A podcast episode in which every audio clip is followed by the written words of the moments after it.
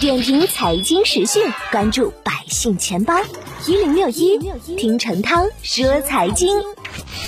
几乎每年冬天，双十一都是消费者期待的日子，感觉在这一天可以用优惠的价格购买到想要的宝贝。有人说，双十一购物狂欢节是消费者和商家的双重狂欢。每年这个时候，每个电商平台总部灯火通明，电商公司的员工加班加点。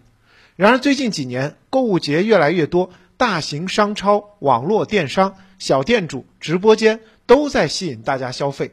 没钱买没关系，有的平台还鼓励大家或者自己办金融贷款去刺激消费。跟其他的购物节类似，双十一的消费者呢，主要还是女士。多家商家参与活动，寻找他经济的商机。面对层出不穷、乱花渐欲迷人眼的促销玩法。消费者的兴奋门槛变得越来越高，今年的双十一审美疲劳也渐渐显现，越来越多的平台加入，对消费者注意力的争夺也空前激烈。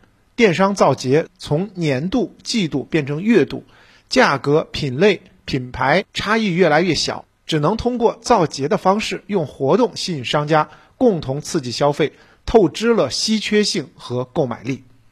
另外呢，虚假降价。刷单造假、商家赔本赚吆喝、物流紧张等，依然是双十一的标签儿。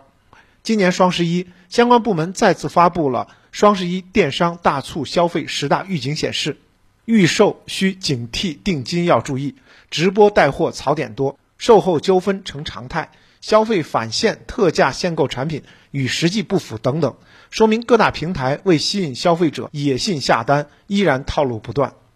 如今呢，一些消费者也会发现自己遭遇优惠疲劳，促销优惠套路多。显然，双十一经过多年的发展，吸引力确实有所下降。电商发展二十多个年头，已经进入到下半场。过去呢，电商更多的是与线下零售业抢饭碗，如今输出赋能、改造升级，持续为用户创造价值，成为各大电商平台之间的竞争。在短视频平台的异军突起之下。